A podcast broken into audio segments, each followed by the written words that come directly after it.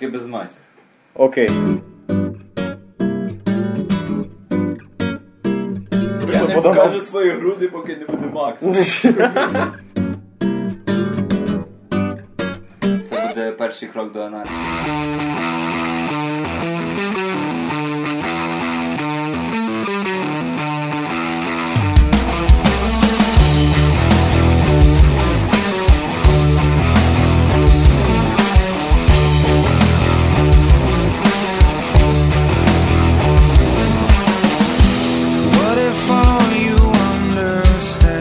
Доброго вечора, хлопчики і дівчатка. В ефірі 11 випуск подкаста Geek.ua.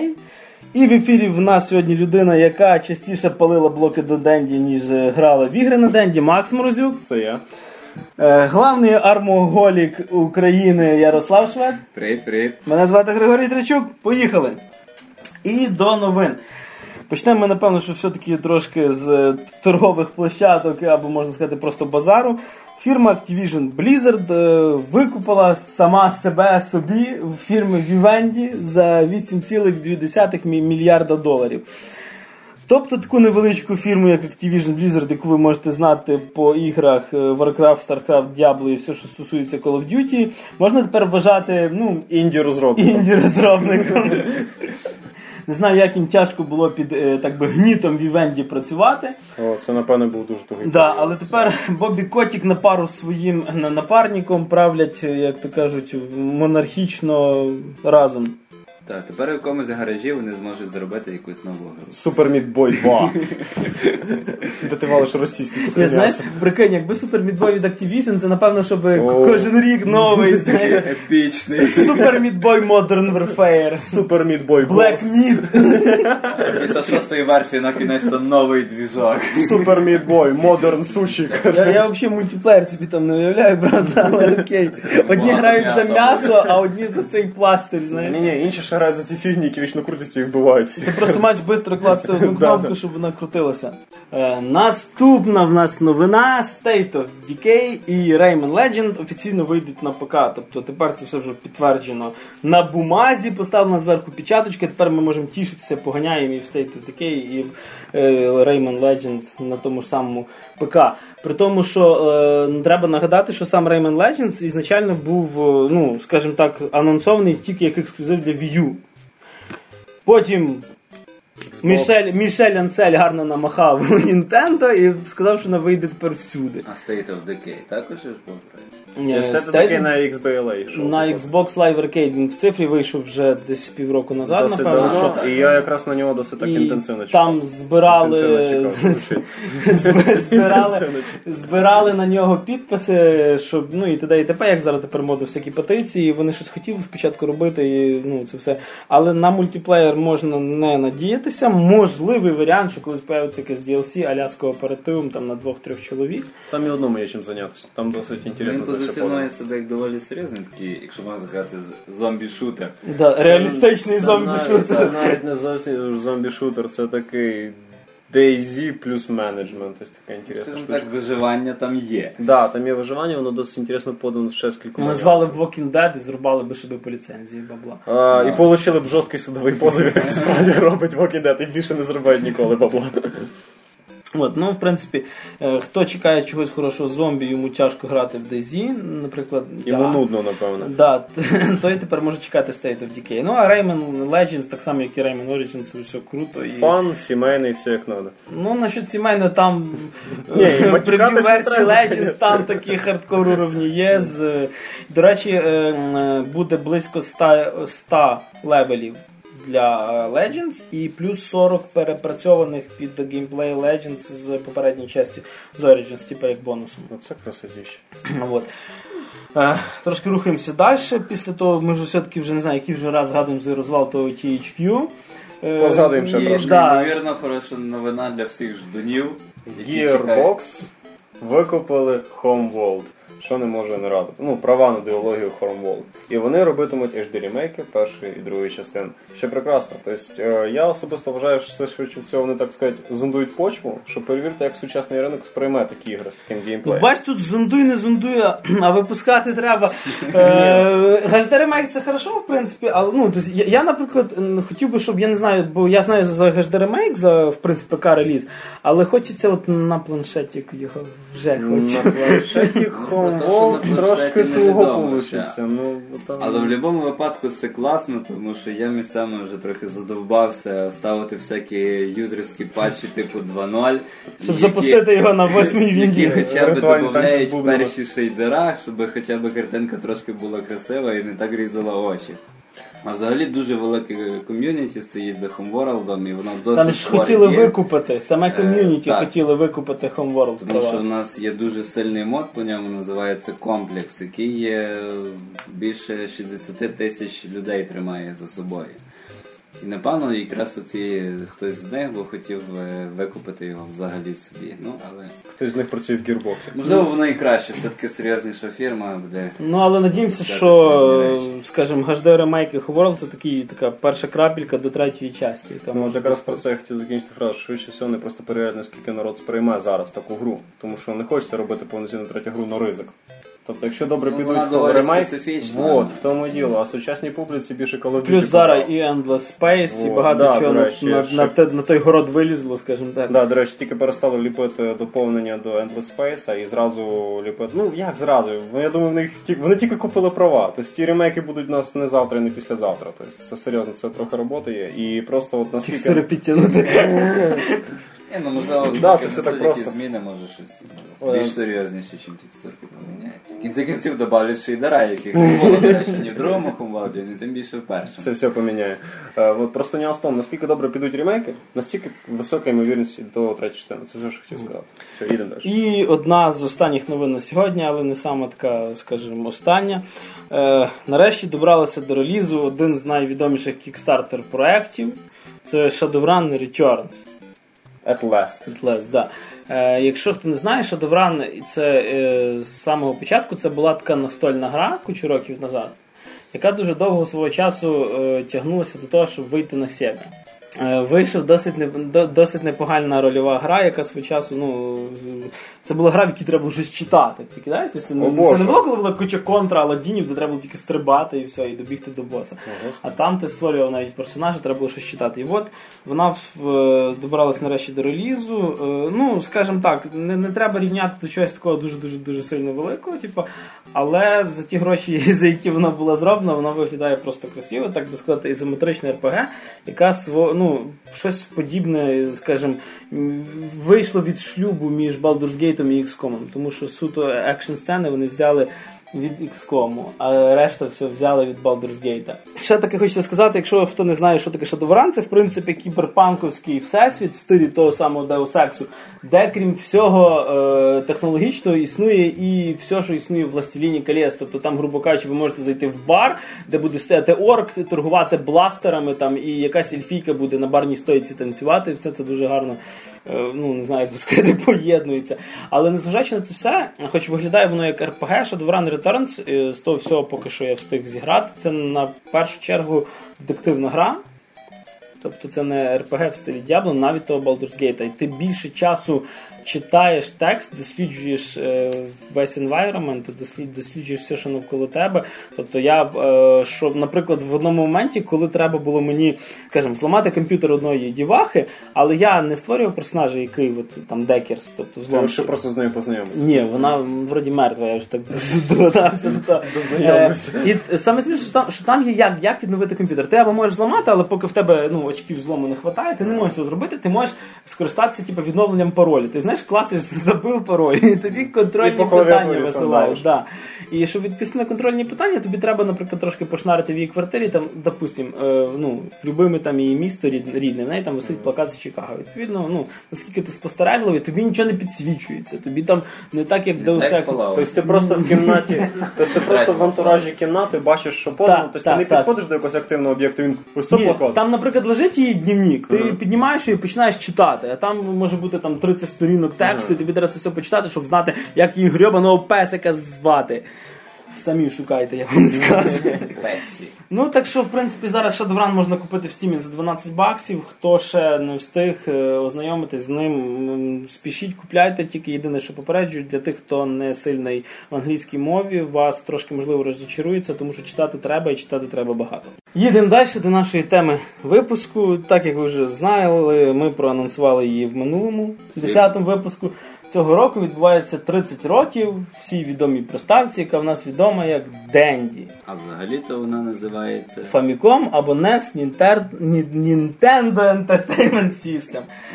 І японський дядько Генпей Юкої придумав її фірмі Nintendo 30 років назад. Е, Для фірми Nintendo це був дуже сильний крок вперед, тому що, можливо, не всім це відомо, але сама фірма Nintendo до виходу першої своєї ігрової консолі е, виробляла іграшки і гральні карти. Самі ігральні карти вони в Японії були заборонені. От прості от дурня пограти. Було заборонено в Японії продавати. Вони продавали свій аналог, е, ну, скажімо так, з квіточками всякими, деревцями і т.д. і т.п. У мене козирна троянда, а в тебе що? Да, да, да. У мене кактус на, так мати. Ну а чого ж шахмат не можемо нічого взяти. Вот. І після того, як Nintendo полізла спочатку трошки в ігрову індустрію на ниву іграшок, вони там всякі ляльки, іграшки, машинки робили, то Ганпей Юкой Найс. Зробив свою першу ігрову консоль, яка до того часу називалася Famicom, тобто Family Computer. І в нас вона відома як Dendy. Е, пройшло 30 років, і напевно, що через ту саму Денді вони пройшли досить нефігово, я б сказав би. Ну, взагалі прикольно. Е, Тобто живемо і жили ми в досить непогану епоху, коли, і, скажімо, цифрові, цифрові ігри, цифрові розваги е, правлять балом. Ігор було в нас дуже дофіга, дуже багато, дуже багато гарних, дуже багато таких, через які хотіли щось поламати і розбити телевізор. По 10 тисяч на касеті. Е, Але ми тут вибрали, скажімо, з нашими ведучими, вибрали по тройці таких самих самих ігор, які нам найбільше запам'яталися. Е, Ну, це не обов'язково має це не обов'язково популярні ігри, не обов'язково щось дійсно класне, просто ті ігри, які, е, які подарували якісь такі емоції, які ти пам'ятаєш ще. І, наприклад, якщо пустити тебе зараз за ню, то ти можеш, наприклад, її пройти і пам'ятаєш дуже багато чого з неї. Так що, напевно, що почнемо з Макса, який розкаже про свій топ-3. Почнемо, напевно, з самого такого фанового, що першим таким спадає на голову, це була така ігрушка з незадачною назвою Bubble Bubble. Що означає булька-булька. Е, Взагалі, чим мені подобалася гра? Е, Назвою? Да, назвою. Там було два однакових слова, було легко запам'ятати назву. Да, на що я надіявся, коли її запускав, я не знаю. Але отримав я кучу фану. Суть гри яка? Ти граєш якоюсь зеленою кляксою, коротше, яка чи то дракончик, чи це щось взагалі непонятне.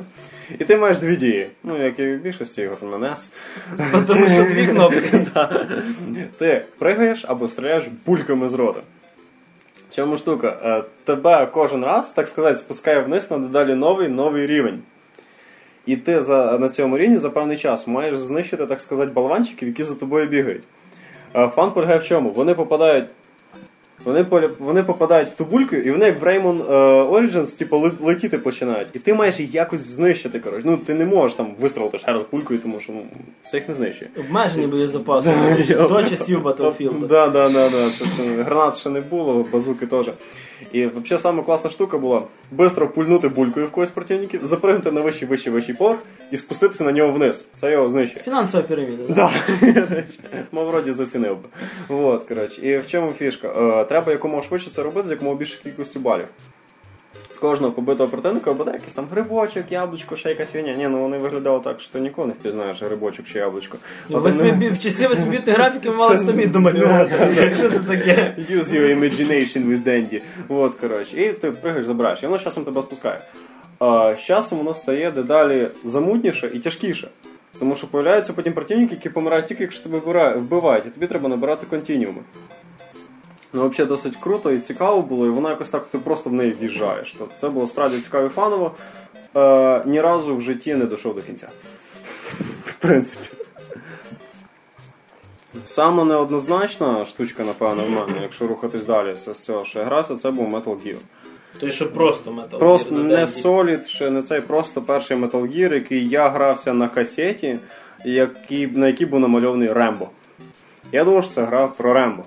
Чувак, ти розумієш, що в мене була гра Чіп і Дейл 3, на якій було намальовано два Рембо, трошки Чіпа і Дейла. А те, як мене пер і Рембо, і Чіп і Дейл, мені було пофіг, що насправді в оригіналі це була гра, знаєш про кого?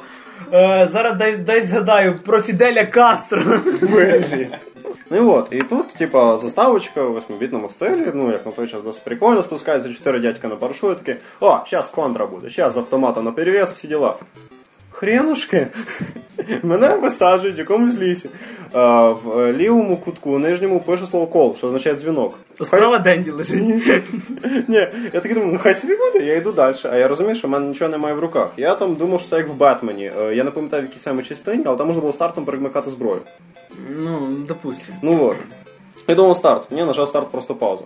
Ладно, фіг з ним, ідемо далі, може там суто в бою появляється зброя. Ні, ніфіга, стоїть противник.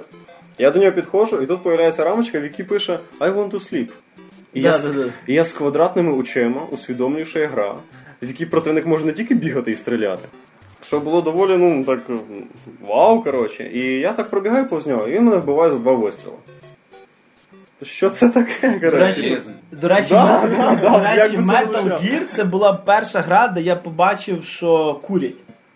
Тобто, от перший противник стояв і курив. Оце я ж ніколи, я ніколи, серйозно, якщо Тоді ви проаналізувати. знали, що куріння це шкідливо. Да, тому що я його вбив, він помер. Тому що прийде соль і б'є тебе. І, типу, ну, я так перший раз попробую, я зрозумів, що мене замочило з два вистріли, і в мене просто нічого нема. В мене власна рука, як би двозначно це не звучало. І я думаю, ну що з ним робити? Я підходжу ближче і чекаю пару секунд після цієї фрази. І я бачу цього, знаєте, як в мультиках, типу, засипає, коротше. І я шарю, що він мене не бачить, тому що я вийшов йому наперед. Я спустився вниз, і там, блін, три собаки. Коротше, це самий ужасний момент для мене в грі, тому що я тільки починав це все в'їжджати. Мене ті собаки загризли три рази, і в мене все дійшло до такого адового зросту, що я просто вивчив маршрут пересування кожної з них. Серйозно, незалежно від твоєї позиції, ці собаки рухались по одинаковій траєкторії.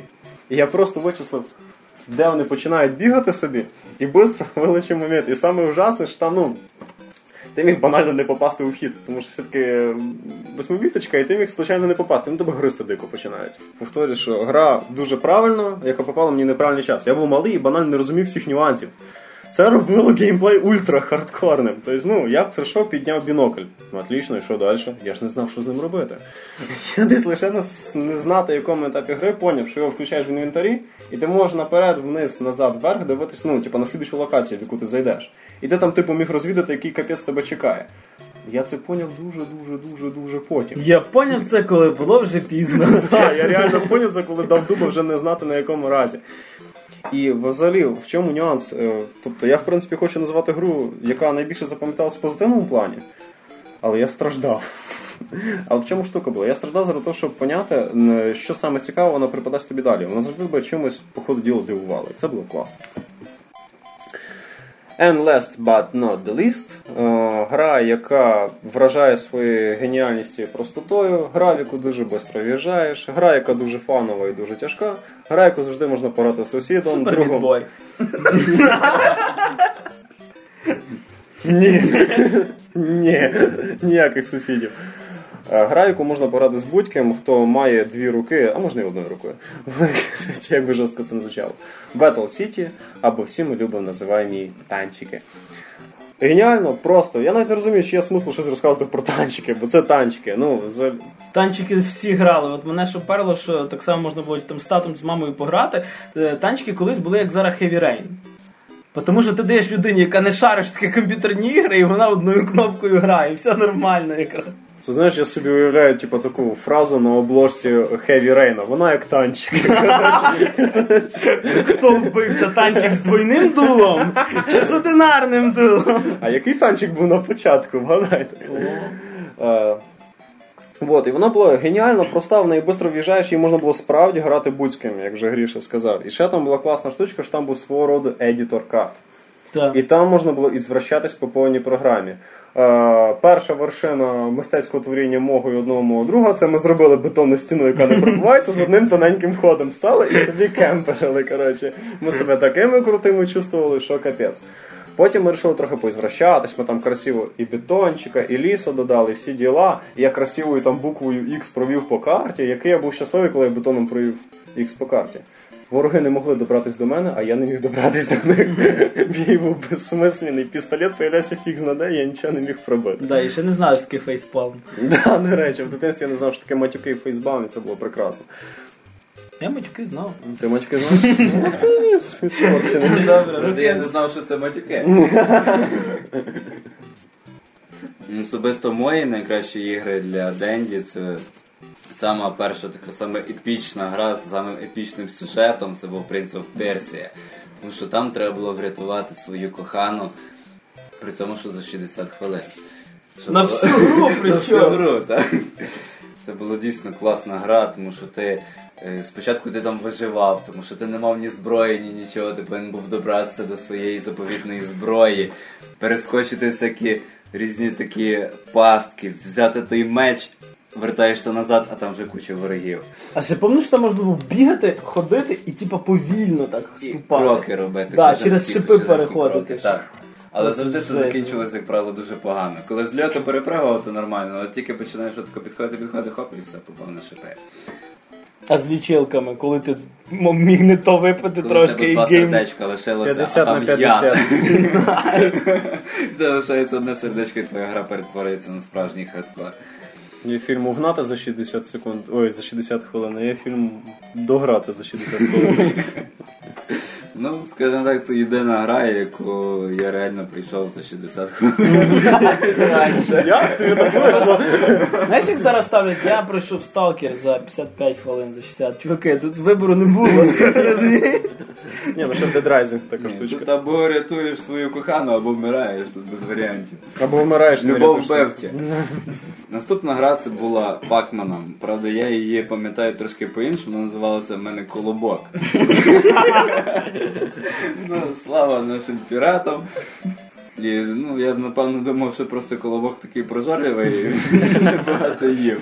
Коли мені Від принесли, бабушки втік, щоб пожерти. коли мені принесли гру, і вона називалася по-іншому, ну тоді я читав її як Ракмен чи щось там. Расман. Так, я якось в Растаман. такому стилі, так. То для мене це було дуже дивно, тому що я дивувався, де, де колобок.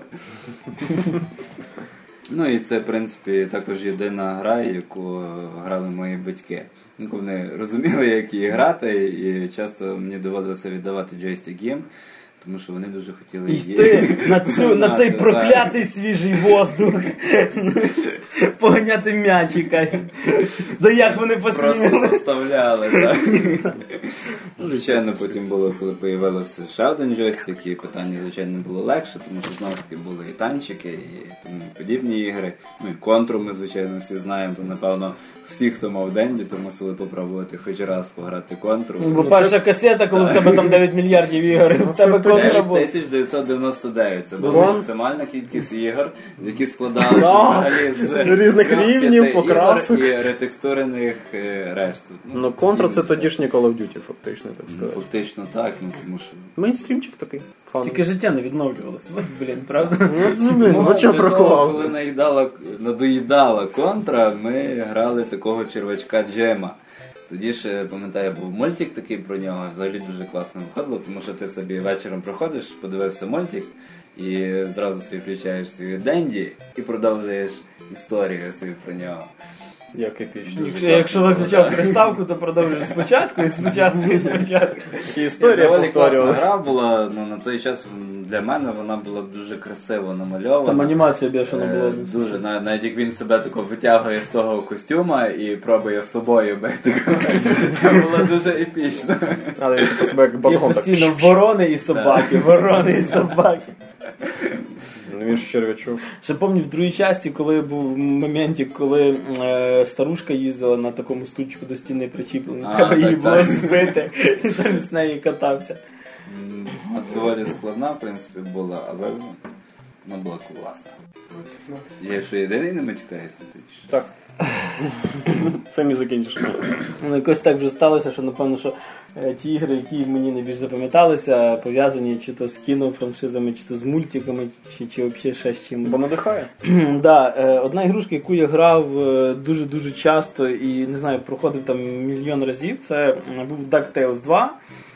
Тобто Утіні історії. історії. Да, да, да, да. Друга частина. Саме друга, там, де тобі з самого початку, е, ну, давали на вибір будь-який уровень для проходження. Але якщо, я ж, я ж навіть досі пам'ятаю, якщо їх пройти в правильному порядку, тому що після проходження певного уровня тобі відкривалися всякі бонуси, то відкривалося ще в замку підземелля. І ачівмент. І, ні, і, мо- ні, ти просто коли, XBLA. коли проходив е, в певному порядку, ти збирав кусочки карти. Якщо ти не в Ну, правильному ну, порядку вбивав боса, тобі просто якісь ті там кристалики давалися. Якщо в правильному, то ти знаходив ще шматочок карти там секретний. Ти їх, ну, коли знайдеш, відповідно, всі.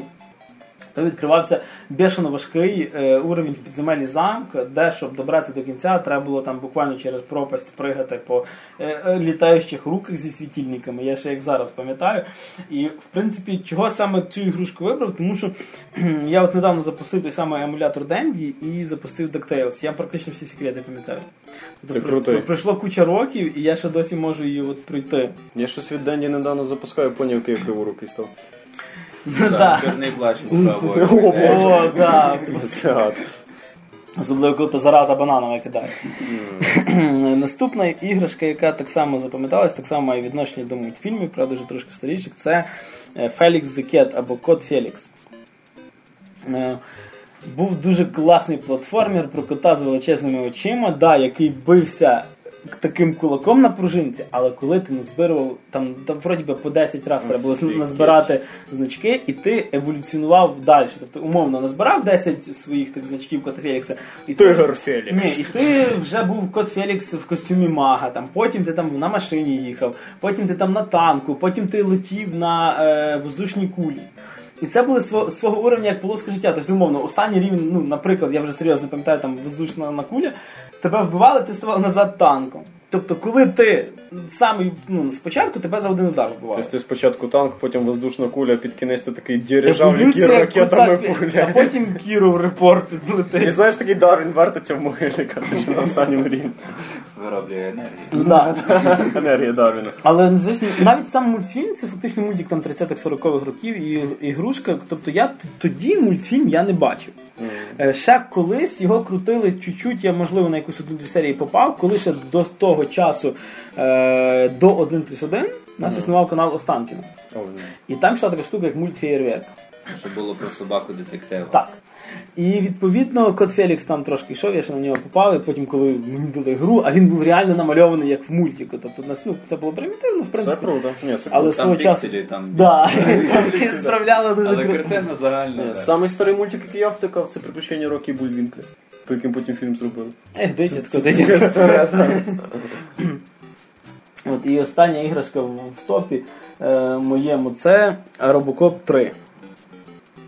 Гра була просто бешено важка. Але чого я її грав? Того, що коли ти проходив уровень, в тебе був такий режим ремонту того робокопа. І це була, і це була перша гра, де були зональні пошкодження. Тобто, умовно, в тебе не було там три кубіка, яких тебе стріляли. Все. В тебе, був, то і ремонтуєш. в тебе був процент, процент життя, в тебе було 100% життя, і коли в тебе, наприклад, стріляли в голову, умовно забиралось там 9%. Стріляли там в грудь, попадали, забиралось там 6%, в ноги там ще менше. І ти не міг зремонтувати все. Ти повинен був вибирати. ти повинен був вибирати. Він на цьому кріслі, от як в фільмі в кінці рівня сидів, і ти мав вибрати, чи тобі голову відремонтувати, яка забере багато очків ремонту, чи відремонтувати все тіло. Nice. Те, Але як правило, більше попадають, але часто везе на голову. ні разу, е, майже раз чи два в житті доходив до четвертого уровня, коли вже там починали ці ED 209 з першого Роботи фільму такі, роботи да. ходити.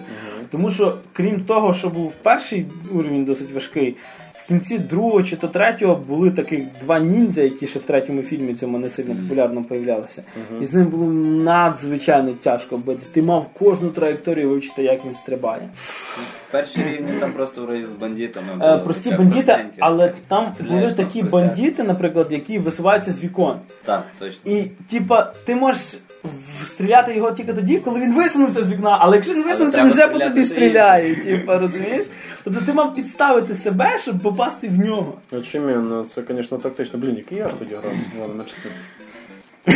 Вот. І, ну, але незвичайно те, що гра зовнішньо дуже виглядала, і там були дуже ефектні звуки. Коли він ходив просто, це був оцей звук з фільму Робокоп. Да, да, да, да, да. Тобто він підстрибував, і коли ти стрибав і назад на землю опускався, був дзвон такий метал, знаєш, такий бздинь, типу, робокоп з- приземлився. I am Iron Man. Звуковий процесор Денді працював на всі 100%. І саме цікаве то, там не було життів. Там було два чи три контіньо, як колись ми казали, які починали тобі е, спочатку просто з твоїми бонусами, які ти там назбирав зброю. Тобто ти міг там програти і окей, гра спочатку. О, господи. І, ти, і там спочатку така дуже космічна музичка грала, яку ти вже, коли ти її чуєш, ти зрозумів, що все, все спочатку починається. вже От, ну і в принципі, теж так, так самих три гри було дуже тяжко вибрати, напевно, що нам всім, тому що ігор було дуже багато. Е, але рухаючись далі, ми певно, що будемо згадувати ще такі ігри, які нас бісили просто ну, якось нереально. Тобто ігри, які, через які ми хотіли там розбити той кіноскоп, поламати джойстик, вирвати дріт там, і повішати розробника гри на ньому. Ну я би ще закопав би приставку. От такі ми добрі були, коли були діти. А за що проставку? Ну, прийшов в садик. А грати на чому будеш? От і моя така іграшка, яка мене вибішувала просто до посінення, це була ігрушка Термінатор 2. При тому, що я дуже сильно любив фільм. Е, гра, де ти починаєш перший рівень між великих-великих вантажівок за модель Т-800 от, от, да, Термінатора. Вона була настільки важка, що можна було рвати на собі волосся. Простих 2-3 бандюгана з патиками, того великого залізного непробивного Т-800, якого в фільмі взагалі машиною збивали, йому було бедряно. То вклик Виносили нафіг бос в цьому довбаному барі в кінці першого уровня, коли ти заходиш в бар, така горила стоїть. Якщо, вибачте мені, я був Т-800, то це грьобаний Т-8000, блін. Він мене виносив на. І коли я нарешті пройшов той перший рівень, включався другий. Невже Де тобі треба- було сподобалася де- вантажівка? Ван- Після вантажівки мені давали покататися на мотоциклі. Як в фільмі. Да, ну звичайно, зовнішньо це, це, це було дуже класно, я хотів до цього рівня дійти. Їдеш по цим сточним каналам. І по цих сточних каналах було їхати тяжче, ніж на мотоциклі в Battletoads. Хто грав в Battletoads, той знає, що таке мотоцикл на Battletoads. Св- Своїм, напевно, ачівментом похвалюсь тільки так, що я пройшов цей грьобаний мотоцикл, дійшов до третього рівня. Що ж там було? Де ура, ура! Не можна нікого вбивати в уровні. Я термінатор, я не, не знаю, не, не, не погладжувач, я термінатор. Там, там, це, там треба було просто стріляти по колінах. Тому що в фільмі, вибачте, мені Джон Коннор сказав, не, не, не вбивай, бо це погано. Програма Місії медсестри завантажена. А місії послати Джона Коннора немає, так що І доводилось. е, це була, е, якщо не помиляюся, єдиний рівень, який треба було пройти за час, і треба було витягнути звідти Сару Коннор. Я був до неї добігав, з нею вже назад вибігти не встиг. Я до сьогоднішнього часу пройшло купа років, я до сьогоднішнього часу не знаю, який четвертий рівень в тій грі.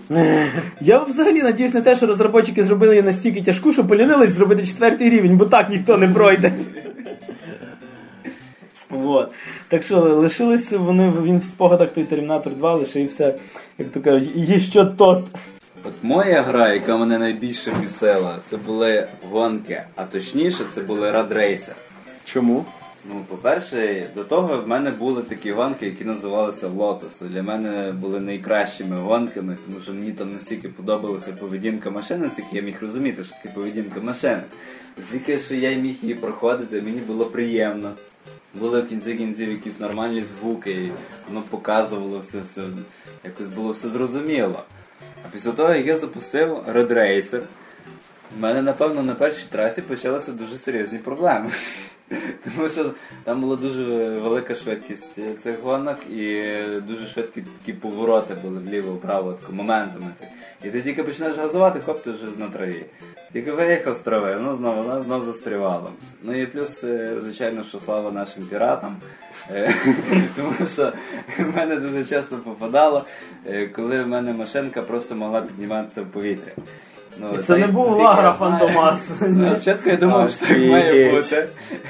Але вже через енну кількість років я зрозумів, що я дійсно правильно зробив, що я цю гру закинув. Тому що такого не повинно було бути. Чому? Це Тому що коли ти починаєш стукати в себе об іншу машинку, мене чомусь зразу починало піднімати вгору, і я її, в принципі, не обганяв, але був заді неї, але зверху. Такий був варіант. Але не зараховували, що ти Ні, я її не міг ні обігнати, ні нічого, і е, гра, в принципі, не завершувалася. Ну ти просто дискваліфікувався за те, що порушував закони фізики, Е, розумієш? Тобто там був, е, були гонки на час, і в мене просто свій час не закінчувався. Я собі зайшов, доходив до нуля, і траса собі далі. Ти літатимеш вічно. Ставим лорд. Неймовірно все. Ну, знову ж, ну, кажу, порівнявши з тими ж гонками, що називається Лотос, це просто небо і земля. А в чому нюанс? В мене немає якоїсь конкретної ігрушки, яка б мене справді бісила. Просто було пару ігрушок, які мене настільки, ну вау, коротше, на початку в поганому смислі, що я їх просто не продовжував грати. Була гра, не пам'ятаю її назви, щось там Planet. В чому штука? Починається гра просто шикарно. Тобі реально е, розказують, так сказати, сюжетик, знаєш, в такому стилі, типу, бігає текстик, і тобі розказують. І це не можна ні віджати, ні скіпнути, ніяким чином якось процесамити. Ну, що текст цікавий, думаю, варто. Текст не цікавий, текст взагалі не цікавий. На початку 1090-х років когось там хтось там вкрав, потім я переклав нормально, я поняв, що це інопланетяни.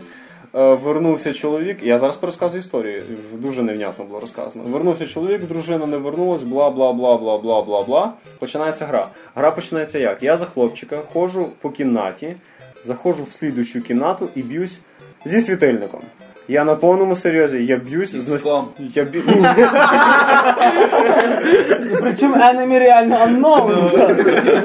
Да, це був, напевне, бета-версія пробник XCOM на консольчик. Я реально бився зі світильником, причому в е, такому пошаговому стилі. Тобто реально знизу там штука, типа Ну, тікав. Да, да, ті, Пошаговий. ті- тікай, захищайся чи ще щось там. І Бей там лампочки. Да, hit the lights. Вот, і в чому штука? Е, і мені реально був напис там лампа атакує. Забрала в мене 2 HP.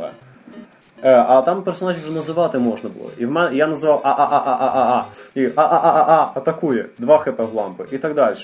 А, такое. О, такое. Зайшов в слідчу кімнату, ще одна лампа. Я такий, ні. Я виключив цього, віддав однокласнику касету, сказав. Греба на одноманітність. Да, да, да.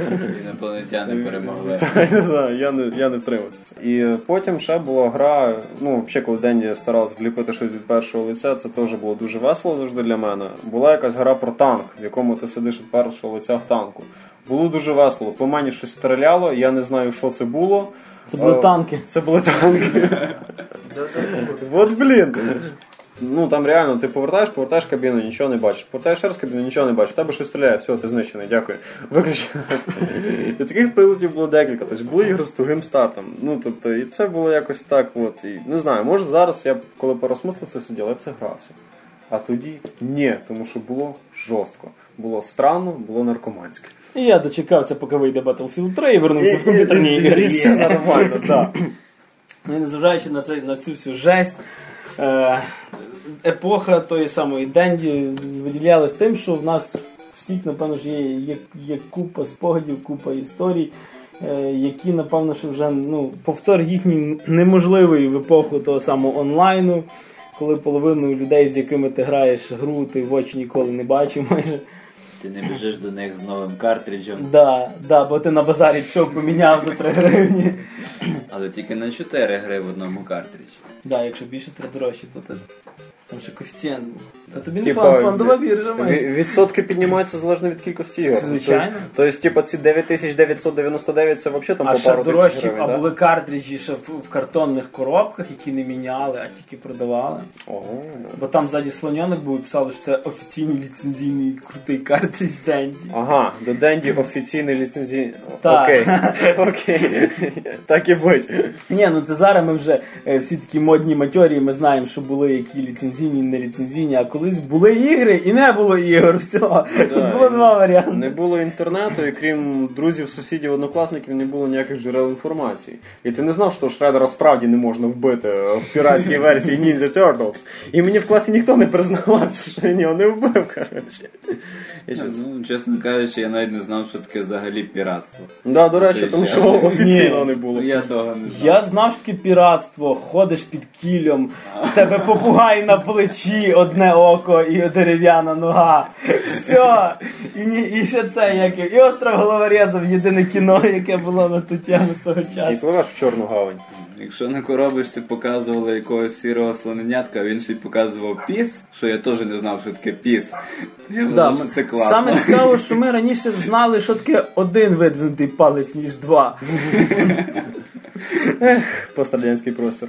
Ех, піратство. Ні, В мене, знаєш, так, якщо згадувати, крім того всього шредера, якого ми товкли довго і нудно. Він червонів, падав і і вставав. вставав знову. І не вмирав. Е, то я ще досі пам'ятаю, коли нам і з моїм другом Сашкою притарабанили картридж з Спайдерменом і зайшов до нас наш сусід пограти. І що він Я не буду називати імена. І що він зробив? Е, В нас були того часу вже, е, не пам'ятаю, яка то вже була версія Денді, коли джойстики були не з розділеної хрестовини, а з цілісної. Коли е, був, А, скажімо, кругла така. Да, коли як в Sega вже були джойстики подібні. Ну, і цей хлопак у нас прийшов пограти, бо тільки в нас був спайдермен, ми були дуже сильно тішились, то ніхто Все не мав. круті. Да. Е, щоб стрибати в спайдермені, треба було крутити по колу цей джойстик.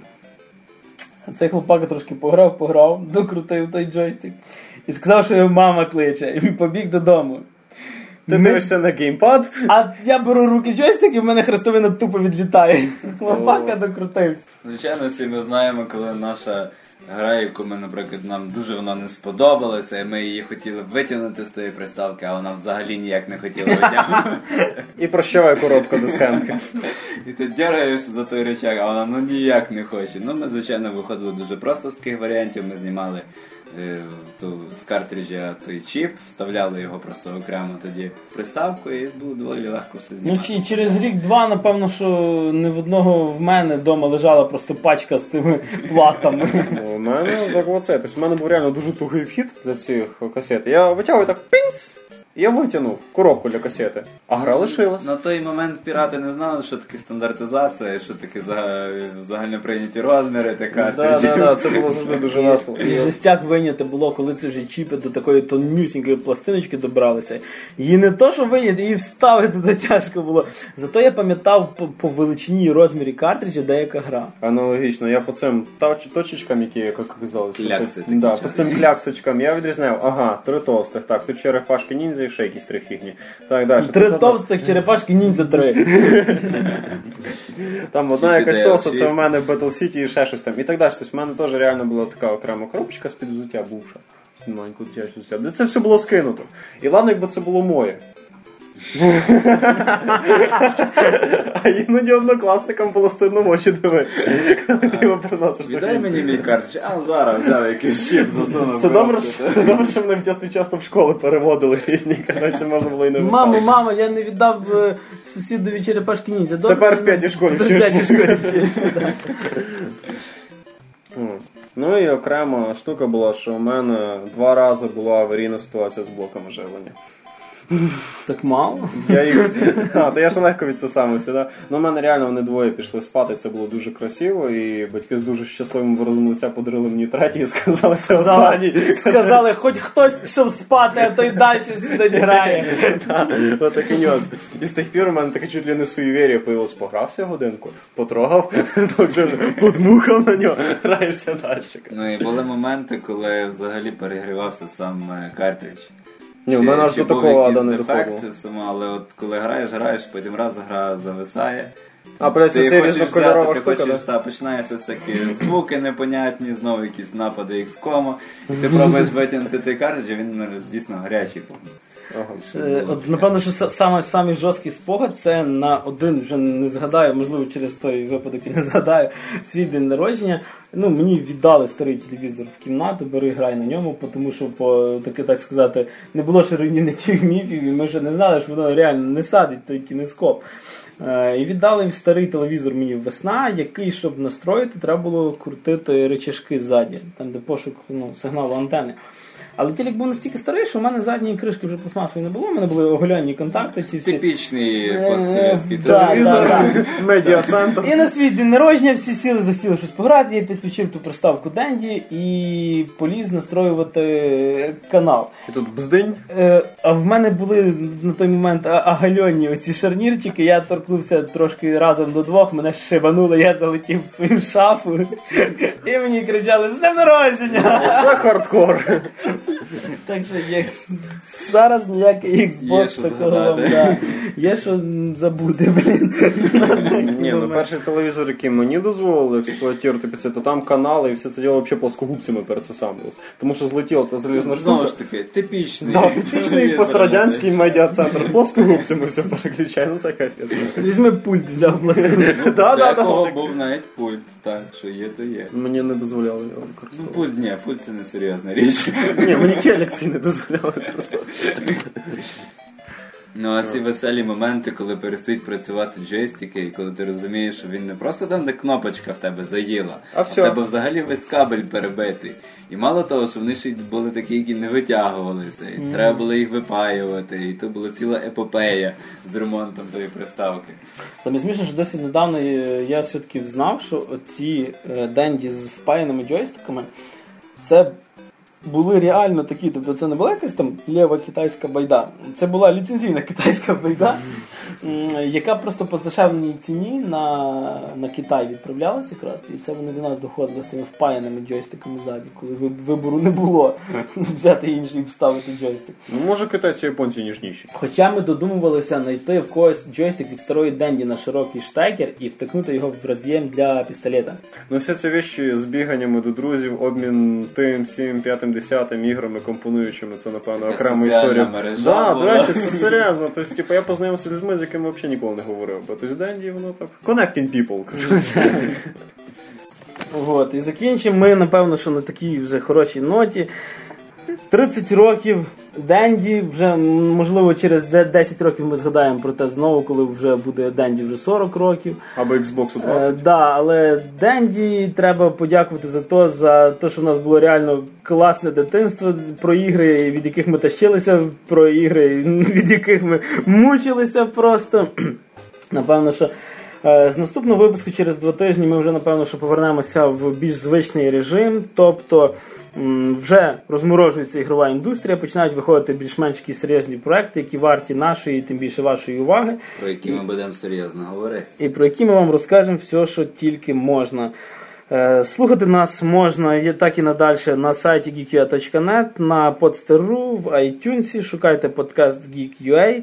З вами сьогодні був Макс Морозюк, Я. Ярослав Швед. Так? Мене звати Григорій Трачук. До побачення.